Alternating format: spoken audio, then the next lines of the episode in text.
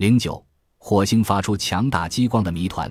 激光是一种特殊的光，通常情况下只有人工才能产生。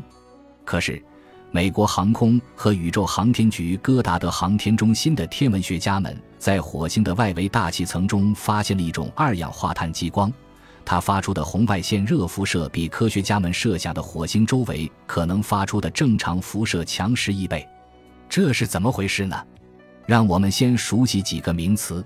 我们知道，物质的原子。分子存在着低能态和高能态，在常温下，低能态原子多于高能态原子。通过加热等特殊处理，低能态原子被激发到高能态即受激态。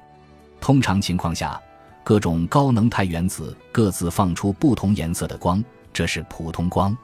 如果一束单色光入射到受激原子上，当这些受激原子的能量与单色光相符时，入射光就被放大了。就会形成极强的光激光。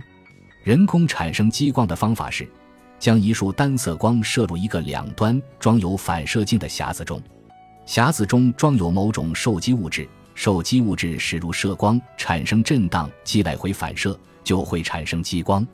火星上的激光是散布在火星大气层外围的二氧化碳分子发出来的，因为那里的温度低到零下一百五十七摄氏度，当被太阳光照射时。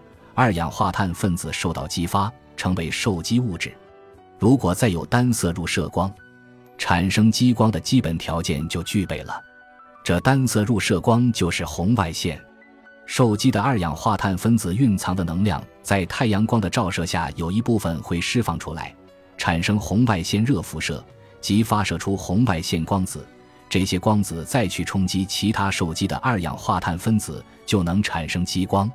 虽然放射出红外线光子的二氧化碳分子会失去一部分能量，但由于太阳光不断使二氧化碳分子受激产生能量，激光形成的整个过程始终不会终止。